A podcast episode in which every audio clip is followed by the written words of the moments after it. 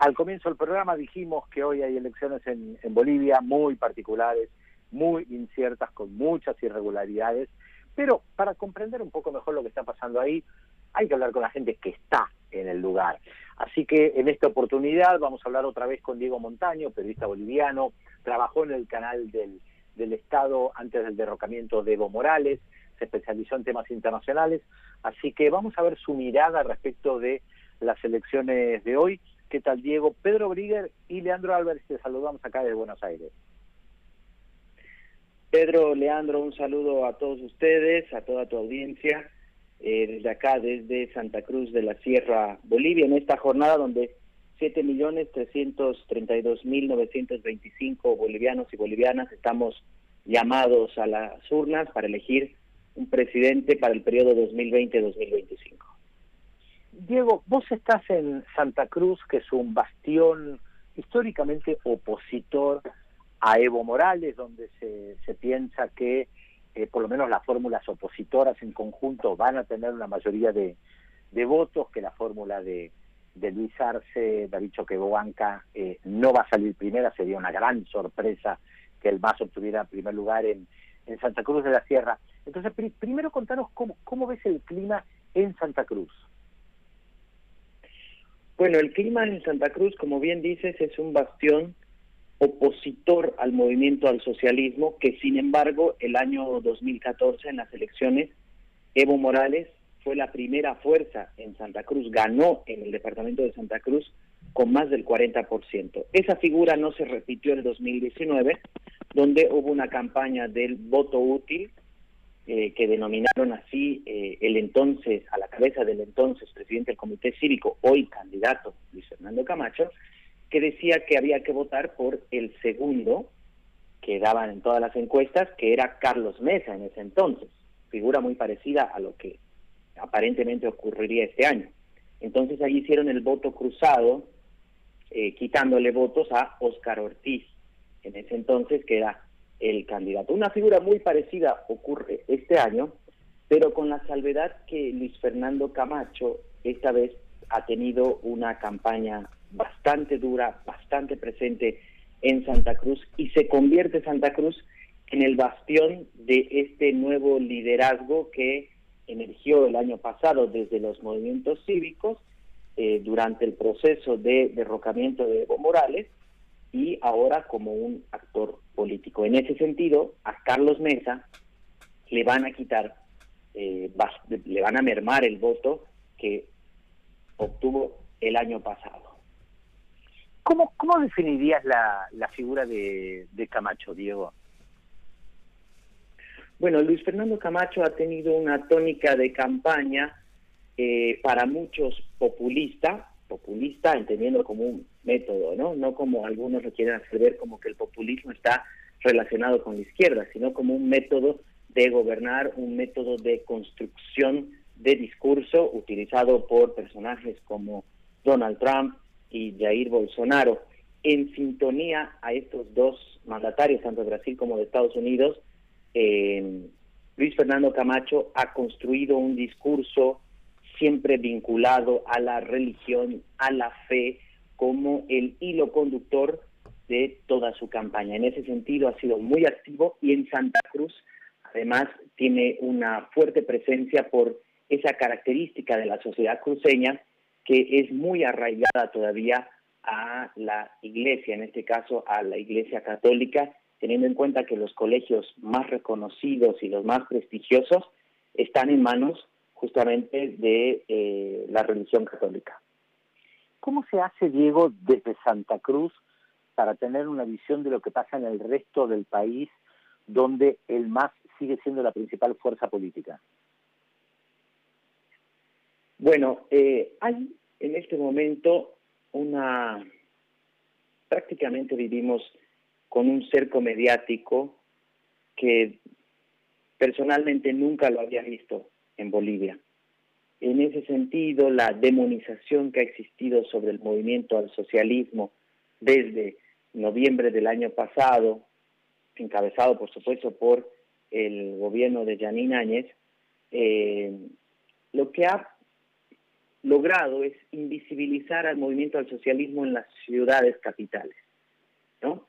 Entonces, cuando todos daban por eh, muerto al movimiento al socialismo, porque además asumían que el voto del movimiento al socialismo le pertenecía exclusivamente a Evo Morales, que era el que aparecía en la papeleta, y las encuestas lo que han demostrado y el ambiente electoral, las grandes y masivas concentraciones políticas ah, del movimiento al socialismo han demostrado que existe un voto identitario y cultural que ninguna de las otras candidaturas han sabido recoger ese proceso de identificación de las 36 naciones indígenas originarias campesinas, ese proceso de eh, recibir propuestas y construir un gobierno con los indígenas, que son más del 40% de este país, han sido incapaces de llegar a ese discurso, a las zonas eh, periurbanas, a un discurso popular y nacional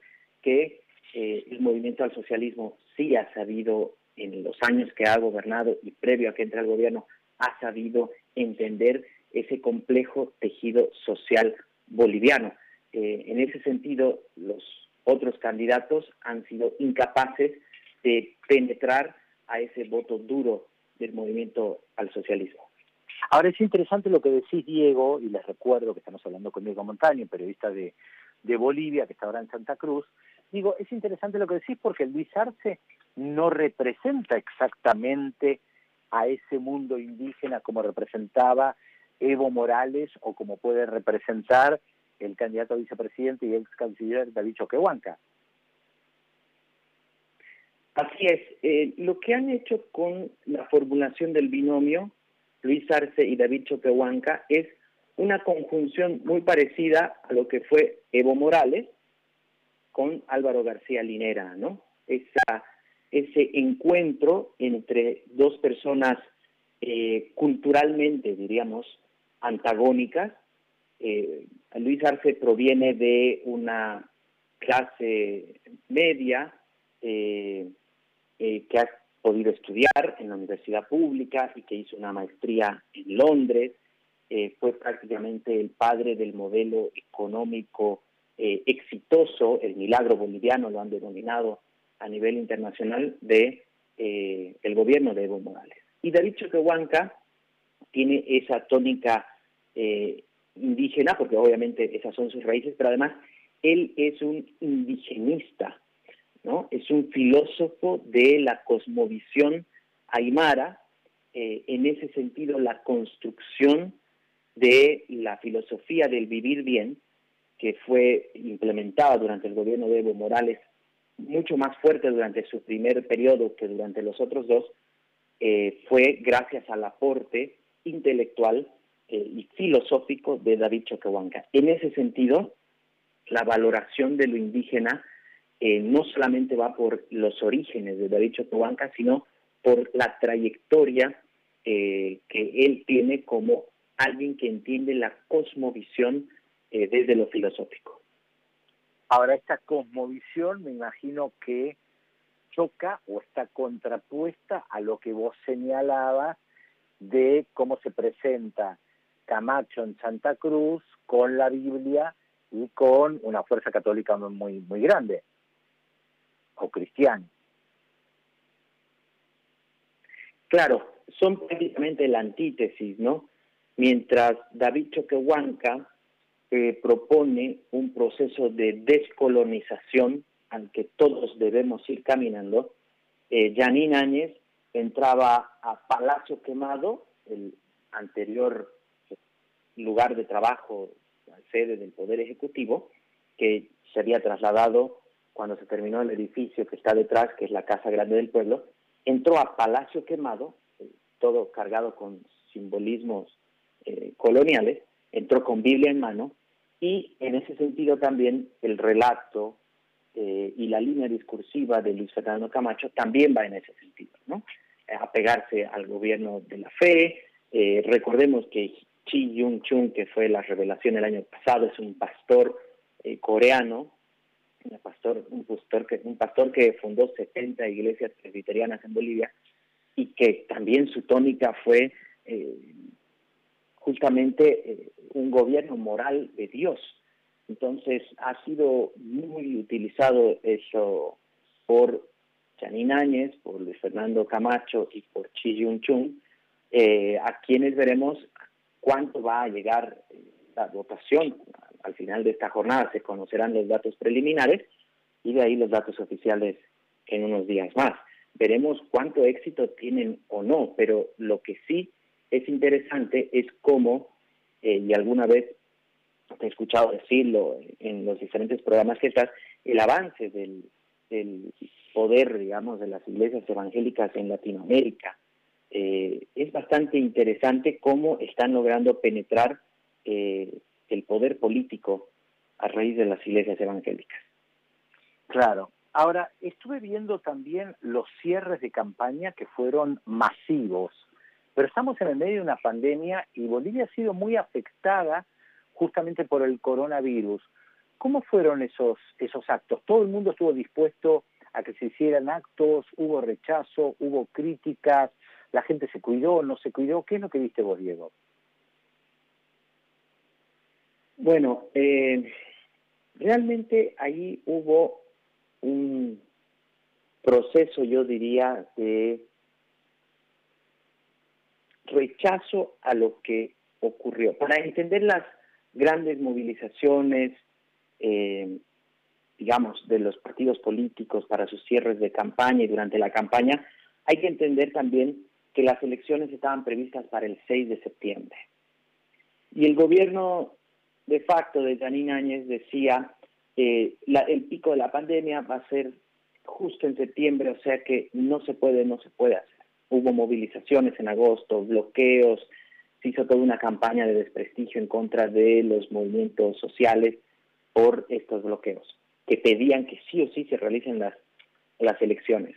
Entonces ahí ya hubo un quiebre entre el miedo al virus y el hartazgo de una sociedad que vive hace un año, o casi un año, en un estado de no derecho, en un país en el que se ha roto el orden constitucional y en el que realmente estamos frente a un gobierno que fue incapaz de comprar respiradores. Hasta el día de hoy están, por ejemplo, en un depósito, porque habrían comprado con sobreprecio. Entonces, ese hartazgo se vio, yo creo, reflejado en todas las movilizaciones, porque al principio fue el movimiento al socialismo el que siempre tuvo el poder en la calle, pero al final todos los partidos empezaron a sacar sus militantes. Al principio estaban con caravanas, cada uno en sus vehículos, pero realmente era muy difícil controlar y prácticamente no había distanciamiento social. Hay muchos que estaban en caravana. Eh, Luis Fernando Camacho nunca se lo vio, por ejemplo, usando un barbijo, ni en la caravana se daba abrazos, se daba besos, saludaba a la gente. Eh, Carlos Mesa sí se cuidaba más, diríamos, de las concentraciones, de usar siempre el tapabocas. Eh, Jorge Quiroga, que bueno, bajo su candidatura, apareció en muchos menos actos públicos. Entonces, realmente yo creo que hubo un hartazgo de la gente y que al final se volcó a las calles. Seguimos con cifras bajas. Eh, ayer ha habido 40 nuevos casos en Santa Cruz y en agosto, julio estábamos los mil casos diarios en el caso de Santa Cruz. Entonces, eh, no sabemos cuál va a ser el resultado de todas estas eh, campañas políticas que lo que han hecho ha sido obviamente aglutinar a las personas. Claro.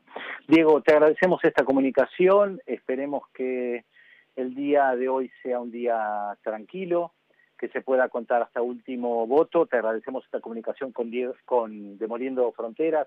Diego Montaño pasó por nuestro programa, periodista boliviano, trabajó en la televisión pública hasta el derrocamiento de Evo Morales. Un abrazo grande desde Buenos Aires.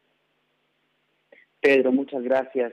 Un placer como siempre y y bueno, que sea una fiesta democrática de verdad y que todos podamos acudir a las urnas y que los candidatos puedan aceptar los resultados. Hoy se van a conocer datos preliminares, no oficiales. Eso es importante porque Lo que ocurrió el año pasado fue que tomaron los datos preliminares como oficiales para, para empezar un relato que sabemos en lo que terminó. Sí, sí. Bueno, un abrazo grande y esperemos que esté todo tranquilo. Gracias. Chao, Pedro.